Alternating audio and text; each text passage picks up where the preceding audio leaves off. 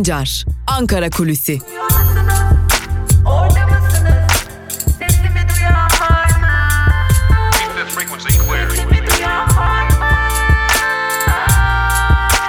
Özgürüz Radyo. Özgürüz Radyo. Günaydın sevgili Özgürüz Radyo dinleyicileri. Yeni bir güne başlıyoruz. Haftanın tam ortasındayız. Takvim yaprakları 11 Kasım çarşamba gününü gösteriyor ve 11 Kasım çarşamba günü itibariyle Ankara kulislerinde neler konuşuluyor bunları sizlerle paylaşacağız. Malum artık Berat Albayrak hazinenin başında değil. Berat Albayrak'ın koltuğunda ise e, AKP'li bir isim oturuyor. Lütfi Elvan. Lütfi Elvan ise komisyon, plan bütçe komisyonu başkanlığı görevini yürütüyordu. Şimdi şöyle bir çerçeve çizelim dilerseniz. Malum 2021 merkezi bütçesi Cumhurbaşkanlığı Sarayı'nda hazırlandı. Cumhurbaşkanlığı Sarayı'nda hazırlanan bu bütçe Türkiye Büyük Millet Meclisi'ne sevk edildi ve Plan Bütçe Komisyonu'na getirildi. Plan Bütçe Komisyonu'nun başkanlığında ise AKP'li Lütfi Elvan vardı. Daha doğrusu artık eski AKP'li e, diyelim çünkü e, yemin etti ve artık e, Bakanlar Kurulu'ndaki bir bakan olarak görevine başladı Lütfi Elvan. Daha düne kadar Lütfi Elvan o komisyonda e, tırnak içerisinde söyleyeceğiz tabii bunu. Oraya gelen bakanları sorgulayan, oraya gelen bakanlara bütçeyi nereye harcadınız, bu bütçeyi nereye harcayacaksınız sorusu sorulan o komisyonun başkanıydı ve o komisyonu yönetiyordu. Çok değil birkaç hafta sonra, bir hafta sonra daha doğrusu Lütfi Elvan o komisyona gelecek ve bu defa Hazine ve Maliye Bakanı olarak gelecek kendi bakanlığının bütçesini savunacak. İşte e, yaşanan ilginçliği belki böyle anlatmak e, faydalı olacaktır. Bir diğer yandan sevgili dinleyiciler şunun da altını çizmekte fayda var. Bu bütçeyi hazırlayanlar arasında strateji ve bütçe başkanlığı vardı ki Onların başında da Naci Ağbal vardı, şimdilerin Merkez Bankası Başkanı. Yine bu süreci yönetenlerden biri de Hazine ve Maliye Bakanı'ydı ki o isim de Berat Albayrak'tı artık değil.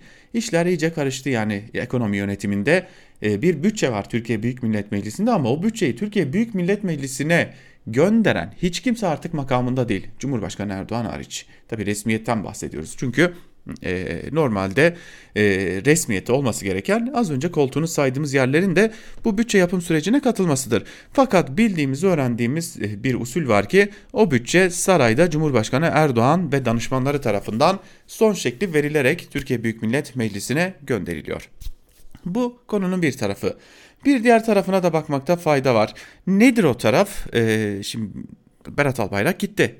Yerine AKP'li Lütfi Elvan yemin etti, göreve başladı. Artık çiçeği burnunda bir hazine ve maliye bakanı. AKP'nin e, kimi bakanlıklarında da değişiklik olacağına dair iddialar var. Bunu da aktaralım. E, teknokrat bakanlar dönemi gelmişti biliyorsunuz. E, AKP'nin 2018'de seçimle yürürlüğe resmi olarak soktuğu o başkanlık rejimiyle artık e, alanlarında uzman olarak tırnak içerisinde söylüyoruz tabii bunu alanlarında uzman olarak tanımlanan e, bakanlar e, yönetime getirilmişti. İşte Turizm Bakanı, işte Milli Eğitim Bakanı, işte Ticaret Bakanı gibi gibi isimler e, alanlarındaki uzmanlıklarla e, bu işlerin başına getirilmiş teknokrat bakanlar arasında yer alıyorlardı. E, çok az sayıda da AKP'li milletvekili meclisten transfer olarak bakanlık koltuğuna oturmuştu. Bunlardan biri işte Berat Albayrak'tı, bir diğeri İçişleri Bakanı Süleyman Soylu'ydu gibi. Şimdi bu bakanlıkların bazılarında değişiklikler olabileceği belirtiliyor. Örneğin Sanayi ve Ticaret Bakanı Ruhsar Pekcan'ın artık bakan olarak kalmayacağı belirtiliyor. Yine Tarım ve Orman Bakanı Bekir Pakdemirli'nin de değişeceği iddia ediliyor. Aile ve Çalışma Bakanlığı'nın ikiye bölüneceği Zehra Zümrüt Selçuk'un Aile Bakanlığı'nın başında olacağını, e, Çalışma Bakanlığı'na ise yeni bir ismin, yeni bir AKP'li ismin e, atanacağı belirtiliyor. Kültür ve Turizm Bakanı Mehmet Nuri Ersoy'un da değişeceği konuşuluyor ki Nuri Ersoy birçok defa skandallarla özellikle eşinin ortaya koyduğu skandallarla gündeme gelmişti. Tabi Cumhurbaşkanı Erdoğan meclisten bakanlıklara transfere pek de sıcak bakmıyor. Zira AKP'nin daha fazla sandalye kaybetmesini de istemiyor. Daha fazla sandalye kaybetmesini de göze almıyor. İşte bu nedenle sevgili dinleyiciler şunun altını çizmekte fayda var. Ee, bir iddia diyelim şimdilik kulislerde dolaşan bir iddia. Yine AKP'li olan ama milletvekili olmayan bazı isimlerin e, bakanlıklara getirilebileceği AKP'li bakanlar döneminin teknokrat olmayan AKP'li bakanlar döneminin yeniden başlayabileceği belirtiliyor. Tüm bunlar olurken bir de diğer yandan AKP e, bir diğer çalışmaya da hız vermiş durumda. Nedir bu çalışma? Bunu da belirtelim e, yarıştayken yarışın kurallarını değiştirme diye özetleyelim. Seçim kanununda bir takım değişiklikler yapılmasını planlıyor AKP ve buna da hız vermiş durumda. 5 başlıkta seçim kanunu düzenlemesi hedefliyor. Ee, Recep Tayyip Erdoğan, Cumhurbaşkanı ve AKP Genel Başkanı kendisinin talimatıyla siyasi partiler kanunu ve seçim kanunu da değişiklikler planlanıyor. Ee, önemli başlıklar var. Milletvekilinin partilerini değiştirmesine kısıtlama ve düzenleme getirilecek. Bir sene kala seçimlere bir sene kala ya da seçim kararı alındıktan sonra milletvekilleri geçişlerinin önüne geçmeyi hedefliyor AKP. Bu değişiklikle muhtarlık seçimlerine yeni bir tarih verilecek artık e, yerel seçimlerden ayrılacak. Bu da diğer bir diğer dikkat çekici gelişme. E, biliyorsunuz 550'den 600'e çıkmıştı parlamentodaki milletvekili sayıları. E, bunun içinde AKP'nin hedefinde grup kurma yeterlilik sayısının da 20'den 30'a çıkarılması hedefleniyor. AKP'nin bir diğer hedefi de bu. Bu arada ittifak içi ve dışı barajlar da getirilecek.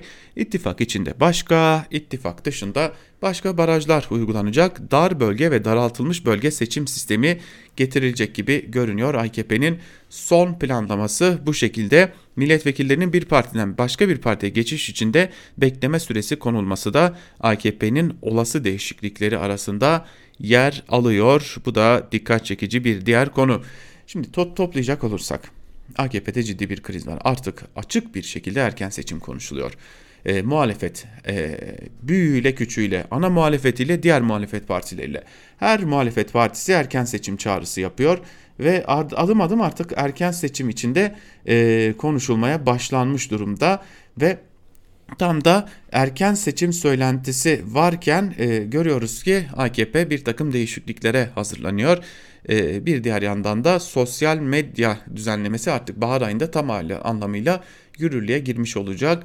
E, Rütük radyo kanallarına e, tırnak içerisinde söyleyelim lisansa yayın yaptığını belirten radyo kanallarına YouTube'a Google'a artık açık bir şekilde ihtarda bulunmaya başlamış durumda. Bir diğer düzenleme de bu olacak. Türkiye erken seçime gider mi gitmez mi bunu net olarak söyleyemeyiz elbette ama şunu söyleyebiliriz ki AKP kazanabileceği bir seçime gitmek için ciddi bir hazırlık içerisinde. Evet bu bilgiler ile birlikte Ankara kulisini artık yavaş yavaş noktalayalım. Bir yandan AKP'deki olası e, değişiklikleri, olası kabine değişikliklerini bir diğer yandan da e, neyi konuşuyoruz? Seçim kanunundaki olası değişiklikleri konuşuyoruz. Türkiye artık yeniden Ankara'nın çalkantılı zamanlarına girmiş bulunuyor. Hep bir cümle vardır ya sonbahar sıcak geçecek, kış sıcak geçecek diye. İşte bu defa gerçekten Ankara'da sonbaharda, kışta sıcak geçecek. Bahara e, Allah sonumuzu hayır eylesin diyelim. Berat Albayrak'ın dediği biçimde e, bunu belirtelim ve Ankara Kulisi'ni noktalayalım. Yarın yine aynı saatte Özgürüz Radyo'da Ankara Kulisi programında görüşebilmek umuduyla. Hoşçakalın.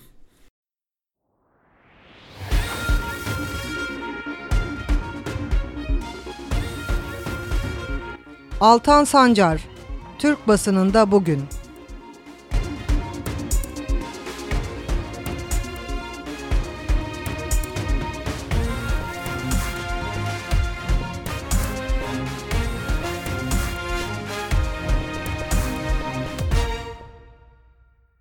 Özgürüz Radyo'dan ve Türkiye basınında bugün programımızdan merhabalar sevgili dinleyiciler. Evet, Haftanın artık sonuna doğru yaklaşıyoruz. Özgürüz Radyo'da sizlerle bir kez daha birlikteyiz.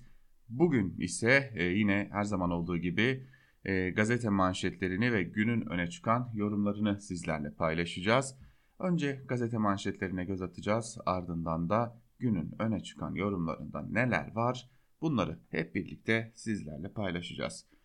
Evet malum Berat Albayrak'ın istifası e, gerçekleşti. İstifayı af talebi olarak görenler oldu. Özellikle AKP gazeteleri bu istifayı af talebi olarak e, dillendirdiler. Af talebi olarak adlandırdılar. Zira bu çok çok normal bir şeydi aslında. Çünkü e, İletişim Başkanlığı, Cumhurbaşkanlığı İletişim Başkanlığı Bunun böyle görülmesini istiyordu. Böyle de görüldü. Evet e, tabii ki bunlar da yansıyacak kararların bir bölümüydü. Ama şimdi dikkat çekici olan bir şeyi aktaralım.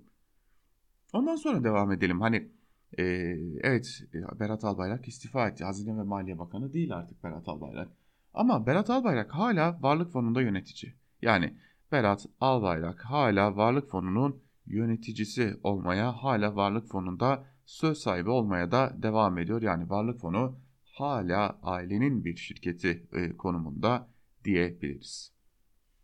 Ve gazete manşetlerine geçelim. İlk olarak Bir Gün gazetesine bakalım. Bir gün man, bir günün manşetinde Türkiye için kapanma vakti. Sözlerin ayrıntılarında ise şunlar yer alıyor. Türk Tabipleri Birliği'nin grip ve Covid-19 salgının birleşmesiyle ortaya çıkacağını açıkladığı salgında tsunami dönemi başladı. Sadece İzmir'de hasta sayısı 1500'ün üzerine çıktı. Sokağa çıkma yasağı öneren Pamukkale Üniversitesi Hastanesi Başhekim Yardımcısı Doktor Akçay istifa etmek zorunda kaldı. Birçok hastane ve acil e, ameliyatlı yatan hasta dışında hasta kabul etmemeye bazılarının da ameliyathanelerini yoğun bakım ünitesine çevirmeye başladığı belirtiliyor. İstanbul Tabip Odası mega kentin sağlık altyapısının bu gidişte dayanabilmesinin mümkün olmadığına dikkat çekti. En ağır bedeli bugün Wuhan'ı geride bırakmış olan İstanbul ödüyor. Ambulanslar Covid-19 hastalarını taşımaya yetişemiyor. 14 güne kadar toplumsal hareketliliğin azaltılması, sokağa çıkma kısıtlaması ve zorunluluğu işler dışında bütün çalışmaların durdurulması gerekiyor. Önlemler hızla hayata geçirilmeli. Evet, bu arada ben de e, kendi adıma bir bilgi vermiş olayım. E, durum e, pandemi başlayalı aylar oldu. O kadar dikkatli davranmamıza rağmen bizler de artık karantinaya girmek zorunda kaldık. Ve filyasyon ekiplerini bekliyoruz. Çünkü artık öyle görünüyor ki bu iş kontrolden tamamen çıkmış durumda ama diyelim görün ki iktidara göre her şey yolunda. Albayrak gitse de fikri hala iktidarda başlıklı bir diğer haberi paylaşalım sizlerle.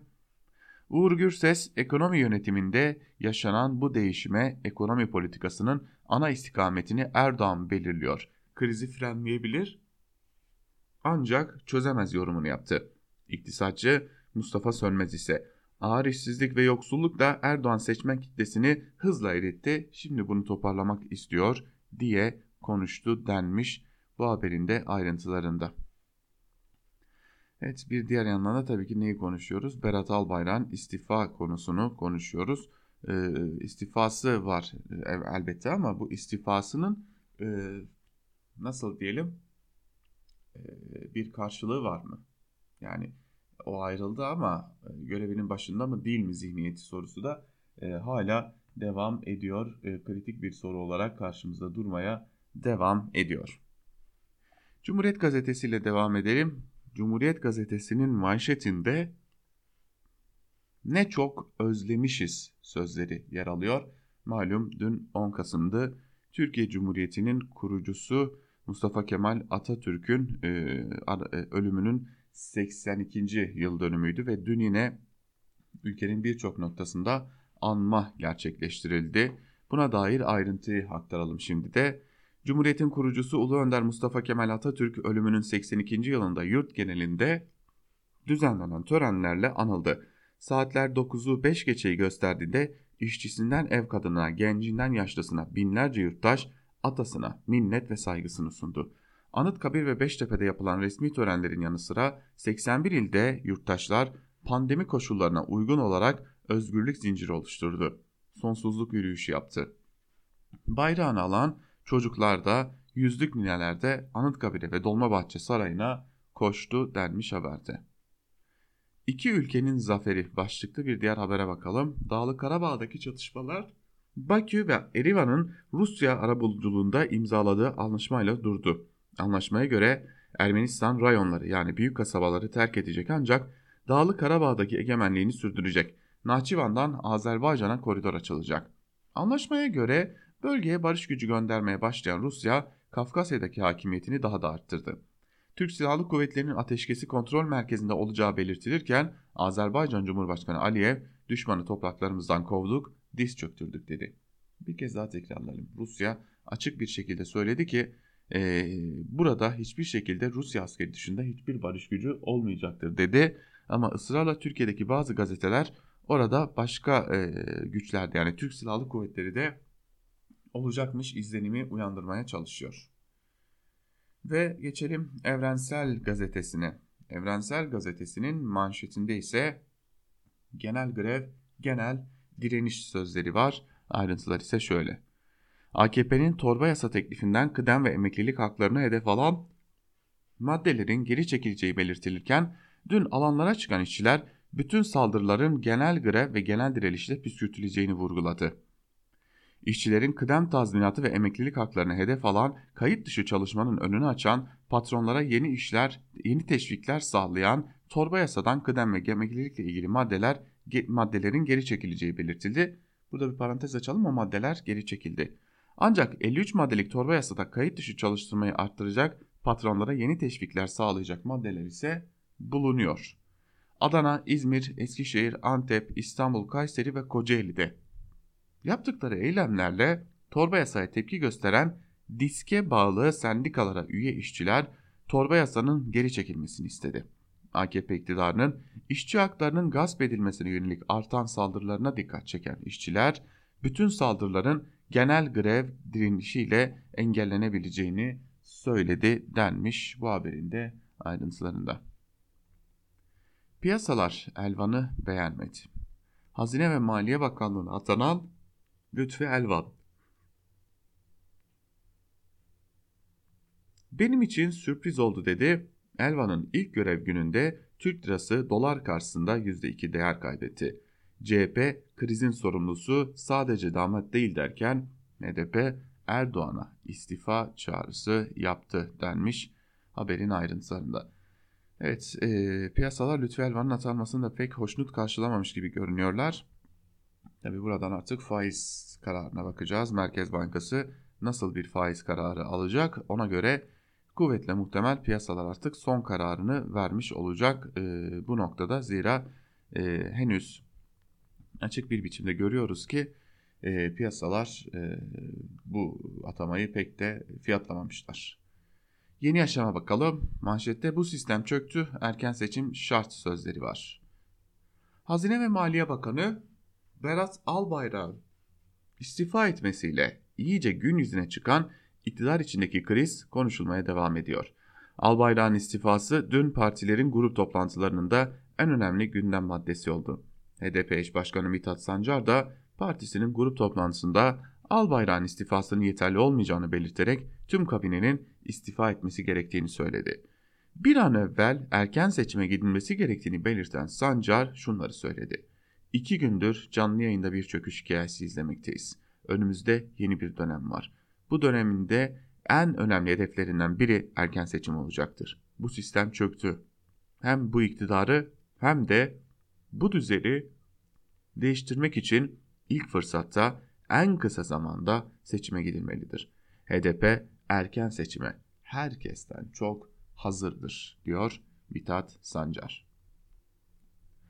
Yeni Yaşam'ın manşetini de böylelikle sizlerle paylaşmış olalım. Bu arada e, küçük bir ayrıntı 8 lira 19 kuruş dolar şu an itibariyle Euro'da e, 9 lira 67 kuruş seviyesinde e, yine ciddi bir yükseliş var. E, o ciddi düşüşün ardından bir de ciddi bir yükseliş gelmiş gibi görünüyor. Ve Sözcü gazetesiyle devam edelim. Sözcü gazetesinin manşetinde ise yargı düzelmedikçe ekonominin başına ha Ahmet ha Mehmet gelmiş hiç fark etmez deniliyor. Ekonomi kötüleşti, halk fakirleşiyor. Durumu düzeltmek için Merkez Bankası Başkanı görevden alındı, Naci Ağbal getirildi. Hazine Bakanı istifa etti. Lütfi Elvan getirildi.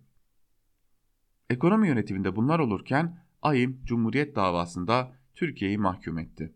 Avrupa İnsan Hakları Mahkemesi, Cumhuriyet eski yöneticisi ve yazarlarının delilsiz iddialarla hapis cezasına çarptırıldığını e, çarptırıldığı davaya ilişkin incelemeyi tamamladı. Türkiye'nin 8 gazeteciye 16 bin euro ödemesini kararlaştırıldı. AYİM ayrıca Cumhuriyetçilerin gözaltı ve tutukluluklarının mantıklı gerekçelere dayanmadığı görüşüne vardı. Bu karar gösteriyor ki ekonomiyi düzeltmek için kimi getirirsen getir, bağımsız yargı ve adil mahkemeler olmadıkça bu işler düzelmez denmiş haberin ayrıntılarında. Sözcü gazetesine çok sık katılmam ama bu defa Sözcü gazetesine de e, bu haberi nedeniyle katıldığımı rahatlıkla belirtebilirim. Karar gazetesiyle devam edelim. Karabağ Azat manşetiyle çıkmış Karar gazetesi. Milliyetçilik rüzgarları esiyor tabi.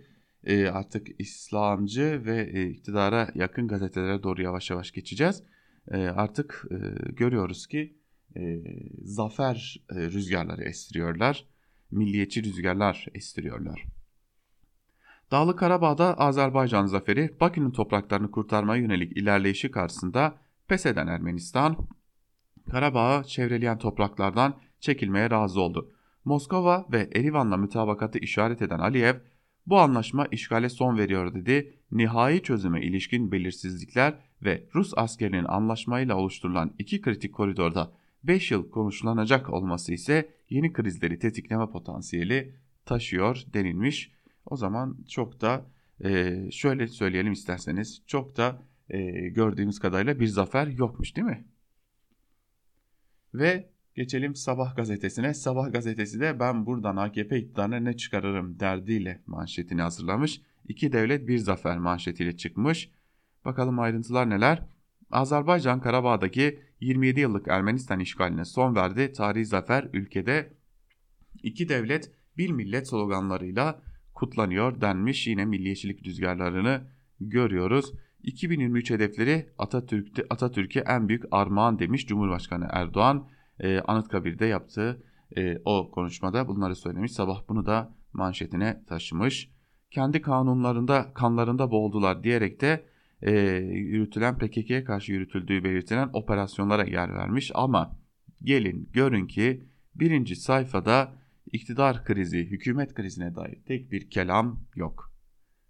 Hürriyete bakalım. Hürriyet gazetesinin manşetinde zafer ve hezimet sözleri var. E, tükendik diyen Paşinyan yenilgiyi kabul etti. Öfkeli kalabalık meclisi ve başbakanlık rezidansını bastı. Paşinyan'ın kaçabileceği konuşuluyor denmiş. Yine e, sür manşette ise her yer Atatürk denilerek Büyük Önder Mustafa Kemal Atatürk'ü aramızdan ayrılışının 82. yıl dönümünde sevgi, saygı ve özlemle andık. Saat 9'u 5 geçe bütün ülke saygı duruşundaydı. Gün boyu Anıtkabir'e akın vardı denilmiş. Bakıyorum bakıyorum birinci sayfaya Erdoğan'dan tebrik ve yakın çalışma vurgusu Cumhurbaşkanı Erdoğan ABD Başkanı seçilen Joe Biden'a tebrik mesajı yollamış. Dünyanın konuştuğu Türk çift denilerek de yine e, biliyorsunuz e, önemli bir gelişme bana kalırsa da önemli bir gelişme. E, bu nedenle e, elbette ki biz de mutluyuz ama e, o insanların burada olmamasından da büyük bir mutsuzluk duyması gereken bir iktidar var onu da belirtelim. E, %90'dan fazla koruyuculuğu olan korona aşısını geliştiren Profesör Doktor Uğur Şahin ile eşit Özlem e, Türeci dünyanın umudu oldu denilmiş. Ama Berat Albayrak yani bir bütün neredeyse ekonomi yönetiminin değişmesi pek de e, görünür kılınmamış, görülmemiş yine e, Ahmet Hakan'ın hürriyetinde. Ve milliyete bakalım. Milliyetin manşetinde ise Türk dünyası kucaklaştı sözleri var. Nahçıvan'la Azerbaycan arasında Ermenistan topraklarında açılacak koridor Türkiye ile Azerbaycan'ı ilk kez karayoluyla e, buluşturacak denilmiş. E, işte o hayal işte bu pazar bu hayal pazarlamaktır başka hiçbir şey değildir. Nahçıvan ve Azerbaycan karayoluyla buluşacak deniliyor ama o koridorda Rus askerlerinin olacağını bir hatırlatalım önce. E, orada Rus askerleri olacak. E, o iş öyle kolay olmayacak. E, dün de burada aktarmıştık Kerim Hasan açıklamalarını. E, ilerleyen saatlerde haber bültenimizde de paylaşacağız bu açıklamaları sizlerle. E, o iş öyle çok da e, böyle pazarlandığı gibi değil. Neyse bakalım. E, savaştılar, barış başardılar. E, yine e, Azerbaycan e, konusunda mesaj var. CHP lideri Kılıçdaroğlu'ndan Karabağ'da doğru adım atıldı diyerek yine Cumhurbaşkanı Erdoğan'dan e, bir mesaj paylaşılmış. Ama gelin görün ki yine görüyoruz ki birinci sayfada ya sadece göreve başladı denilerek Lütfi Elvan'ın Hazine ve Maliye Bakanı olarak göreve başlaması var. Ama tek bir cümle bile o haberin içinde bile ya bu Lütfi Elvan niye, niye bu göreve başladı? Çünkü burada başkası vardı sorusuna cevap olabilecek bir cümle yok. E, sanki Lütfi Elvan öyle gelmiş göreve başlamış gibi bir izlenim var. Yeni Şafak'a bakalım manşette demir yumruk mutlak zafer sözleri var ve Azerbaycan'ın Karabağ'da beklenen mutlak zaferi 44. gününde geldi. Teslim olduğunu ilan eden Ermenistan 28 yıldır işgal altında tuttu, tuttuğu Adam, Kelbecer ve Laçin'den çekilmeyi kabul etti. Azerbaycan Cumhurbaşkanı Aliyev ekranda yumruğunu gösterip demir, demir yumrukla zafere ulaştıklarını söyledi denmiş. Ee, evet Berat Albayrak'ın haberi burada var. Elvan göreve başladı diyerek var. Hazine ve Maliye Bakanı olarak göreve getirilen Lütfi Elvan mesaiye başladı. Atamanın kendisi için de sürpriz olduğunu söyleyen Elvan, sosyal medya hesaplarının hesabından göreve başladığını resmen duyurdu denmiş. Ama burada da Lütfi Elvan niye bu göreve geldi sorusunun cevabı yok. Ee, hani Lütfi Elvan e, hep mi bakandı ya da ne oldu diğer bakan sorusunun da cevabı burada da verilmemiş. Yazık. Akit'e bakalım şimdi. Akit'in manşetinde ise Ermenistan diz çöktü sözleri var. Ee, yine Azerbaycan konusuna dair bir haber. Azerbaycan ordusu Türkiye'nin verdiği destekle sahada büyük bir zafere imza atarak Ermenistan'a diz çöktürdü. Ermenistan Başbakanı Paşinyan başka çarem yoktu diyerek işgali sonlandıran anlaşmayı imzalarken Azerbaycan Cumhurbaşkanı Aliyev kardeşim Recep Tayyip Erdoğan'ın çabalarını takdir ediyorum dedi şeklinde aktarılmış haber. Sürmanşette ise modern kapitülasyonlara karşı tarihi bir mücadele veriyoruz demiş Cumhurbaşkanı Erdoğan 10 Kasım'da bu aktarılmış. Elvan yine göreve başlamış ama niye başlamış bunun da cevabı yok. Ee, ya bu kadar mı korkuyorsunuz? Ya korkmak değil bu gerçi de sizin bu pespayelinizi bir tek korkuyla değil. Bu aynı zamanda pespayelik sizin bu işi bilmemeniz, bu işi ciddiye almamanız, bu işi sadece cebinizi doldurmak için yaptığınızın da kanıtı aynı zamanda tabii ki. Neyse günün öne çıkan yorumlarına bakalım biraz da değil mi? Öne çıkan yorumlarında neler var? Şimdi sabahtan Melih, Melih Altınok ilk defa 3 e, gün sonra Berat Albayrak'ın adını almışlar. Berat Albayrak başlıklı bir yazı kalem almış ve şunlar kaydedilmiş. Hazine ve Maliye Bakanı Berat Albayrak'ın istifasına dair düğüm geçtiğimiz gece İletişim Başkanlığı'ndan yapılan açıklamayla çözüldü. Albayrak'tan boşalan koltuğa Lütfi Elvan atandı ve hemen görevine başladı. Muhalefet eski reflekslerle bu istifayı bir devlet krizine çevirmeye çalışsa da başarılı olamadı. Zira Cumhurbaşkanlığı hükümet modeli eskiden olsa ülkeye aylar kaybettirebilecek tartışmalara geçit vermiyor. İki günde kadrolardaki eksikler giderilip maça kaldığı yerden devam ediliyor. Albayrak 15 Temmuz sonrası Türkiye'nin içine girdiği kritik dönemde önemli görevlerde bulundu. Bugün Doğu Akdeniz'de ve Karadeniz'de meyvelerini topladığımız enerji politikalarında onun büyük katkısı var.'' Buraya anlattıklarım e, bir siyaset yazarının perspektifiydi. Her görev adamı gibi al bayrağın icraatları da artılarıyla eksisiyle, sevabıyla günahıyla tartışılabilir. Söylenmedik sözde kalmadı. Tanıdığım ve sevdiğim bir karakter olarak benim Albayrak hakkında söyleyeceklerimse doğal olarak daha öznel. Albayrak'ın coşkusu ve samimiyeti kusursuzdur. Her adımı iyi niyetle attığına şahidiz. Zaten bir paratoner gibi sorumluluk alanı dışındaki konularda eleştirileri üzerine çekmesinin nedeni de bu pozisyonuydu diyor Melih Altınok ama başkanlık sistemi sayesinde bu konunun hızlıca çözüldüğünü belirtmiş oluyor. E, tebrik ediyoruz. Buradan da kendilerine zafer çıkarmışlar. Ve Abdülkadir Selvi o da farklı değil. O da aynı. 3 gün sonra Berat Albayrak köşelerine taşıma cesareti gösterebilmişler ve şimdi bunun üzerine konuşmaya devam ediyorlar. Bakalım e, Abdülkadir Selvi neler söylemiş. Çünkü 3 gündür dut yemiş bülbüle dönen köşe yazıları AKP'nin kalemşörleri konuşmaya başladılar. Abdülkadir Selvi ise Erdoğan'ın öngörülemez liderliği başlıklı bir yazı kaleme almış. Ve o yazının bir bölümünde şunları kaydetmiş.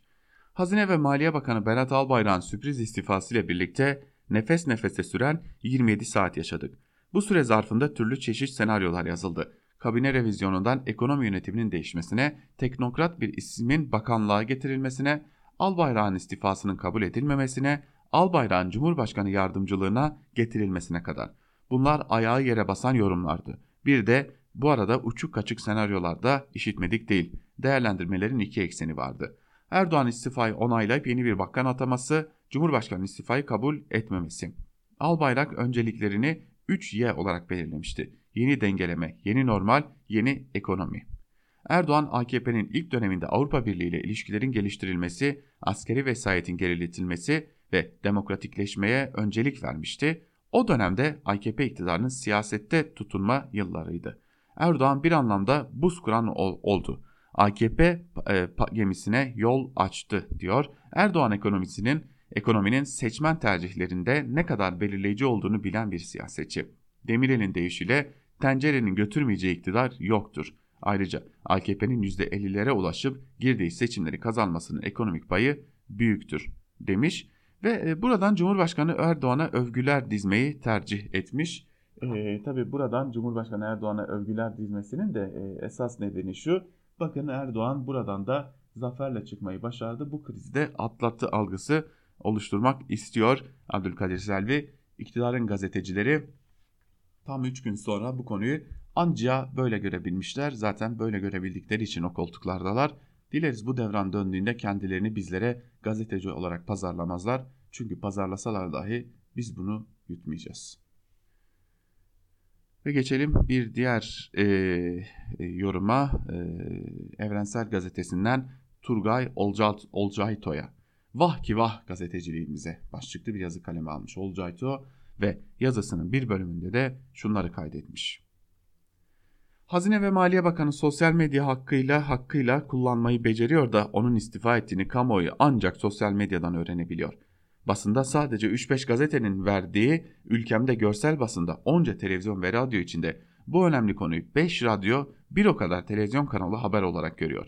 İşte ileri demokrasimizde halkın haber alma hakkına nedenli değer verdiğimizi mızrak çuvala sığmayacak biçimde böylece ortaya koyuyor. Bir fıkra vardır hatırlayacaksınız. Eve hırsız girmiş oğlan yakalamış sesleniyor. Baba hırsızı yakaladım. Al getir diyor baba. Oğlan diyor ki gelmiyor.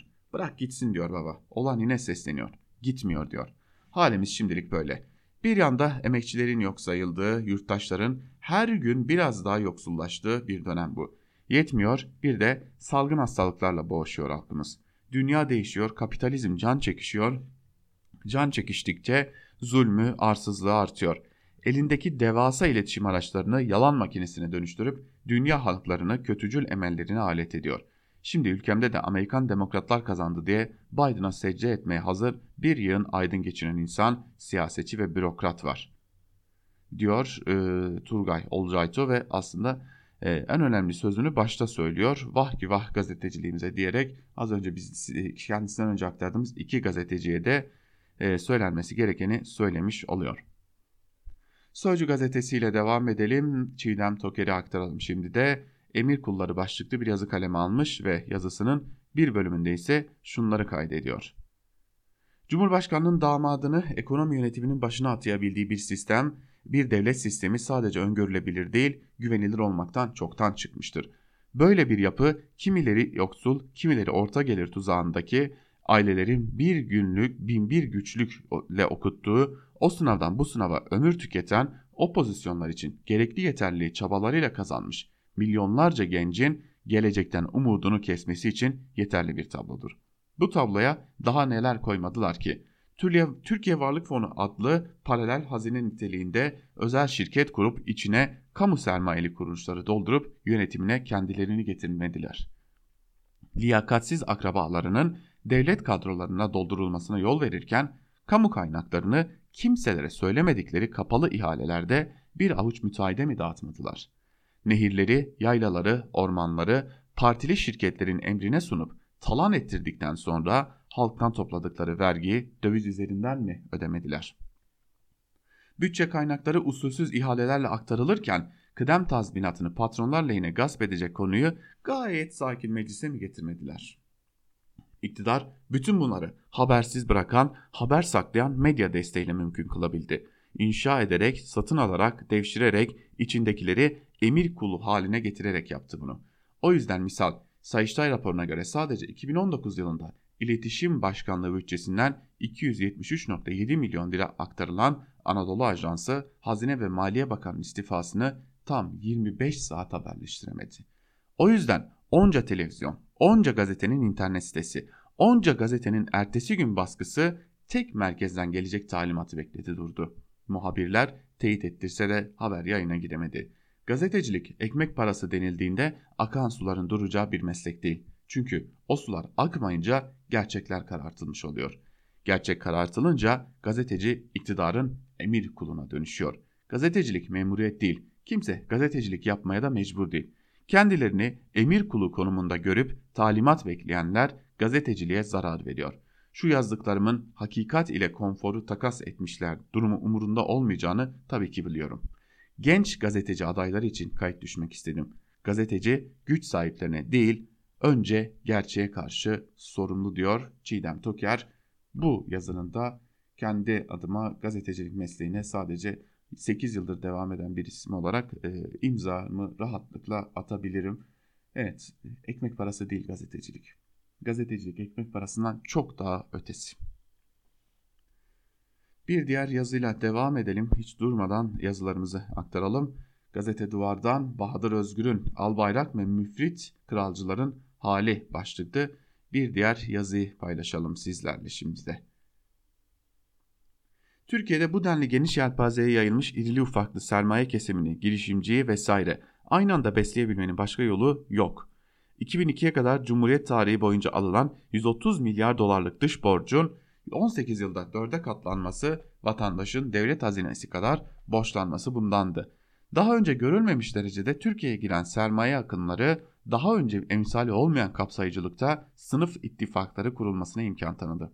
İşte ekonomik krizle beraber AKP siyasi mimarisinde oluşturulmuş ekonomik müesses nizam dağılıyor.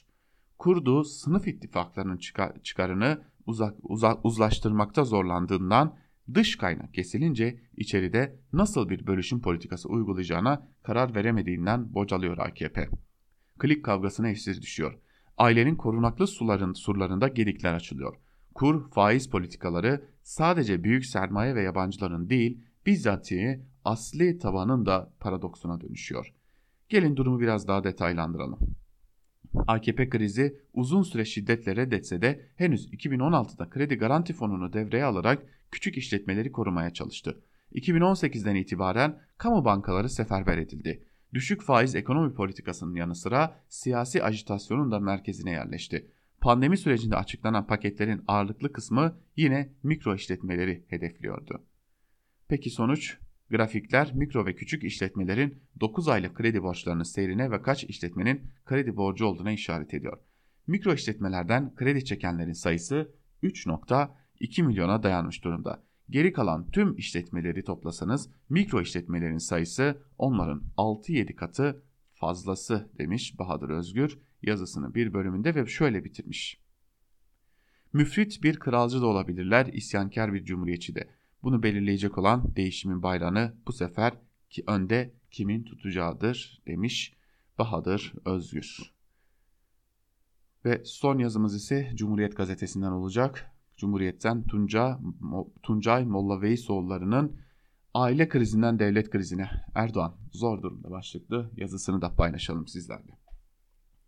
Meclisi, yargıyı, anayasal kurumları yani devletin sigortalarını söken zihniyet tüm yetkileri elinde toplamanın sorunlarını yaşıyor. Erdoğan'ın tek adam olmasının bedelini ağır faturalarla ödüyoruz. İçişleri Bakanı Soylu ile istifası gündem olan Berat Albayrak'ın o görüntülerini hatırlayın. Anıtkabir'de bir tören çıkışında Erdoğan'ı uğurladıktan hemen sonra karşılaşıp birbirlerine omuz atmışlardı. Tek adamın gölgesi altında kıran kırana taht savaşları. Her birinin medyada ayağı var. Kendilerine bağlı yazarları, yorumcuları, troll orduları. Devlet krizine dönüşen aile krizleri. Soylu için MHP liderliği, Berat Albayrak için AKP Genel Başkanlığı planı Ankara'yı takip edenler için sır değil. Sorunun kaynağı saray. Aynı zamanda çözümün de merkezi. Gözler Erdoğan'a çevriliyor ve ne karar alacağını tüm Türkiye izliyor. Memleketin kaderini bir avuç yeteneksizin eline bırakmış muhalefet partileri de dahil. Erdoğan hem Cumhurbaşkanı hem AKP Genel Başkanı, hem bürokrat hem iş adamı, hem hakim, hem savcı, hem avukat, hem aynı zamanda ekonomist. Büyükelçi, doktor, eğitimci. Merkez Bankası'nın da başında TOKİ'nin de. Bu sürdürülemez güç yoğunlaşması artık her hatanın Erdoğan'dan sorulmasına neden oluyor. Benim gördüğüm bu durumdan çevresi de memnun. Çünkü hem iktidarın her türlü nimetlerinden yararlanıyorlar hem de Erdoğan'daki güç birikimi nedeniyle zerre sorumluluk duymuyorlar. Bu fiili durum iktidar yandaşlarının AKP sonrası için bir kaçış senaryosu. Çünkü tüm Türkiye biliyor Erdoğan muhalefetin büyük sabrına rağmen eriyor. Olacak tüm seçimler değişimi işaret ediyor demiş Tuncay Molla Veysoğlu da yazısının bir bölümünde. Evet biz de Molla Veysoğlu'nun bu yazısıyla birlikte bugünlük Özgürüz Radyo'da e, müsaadenizi isteyelim. Türkiye basınında bugün programımızı noktalayalım ama dünya basınında neler var, neler yok, neler yazıldı, neler çizildi soruların cevaplarını da saat 12.15'te Özgürüz Radyo'da bulabileceğinizi aktaralım. E, çünkü e, Ela Bilhan arkadaşımız saat 12.15'te Özgürüz Radyo'da siz değerli dinleyicilerimizle birlikte olacak diyelim. Ve tabi bizler programımızı noktalarken de sözü ve yorumu genel yayın yönetmenimiz Can Dündar'a bırakıyoruz. Söz genel yayın yönetmenimiz Can Dündar'da Özgürüz Radyo'dan ayrılmayın.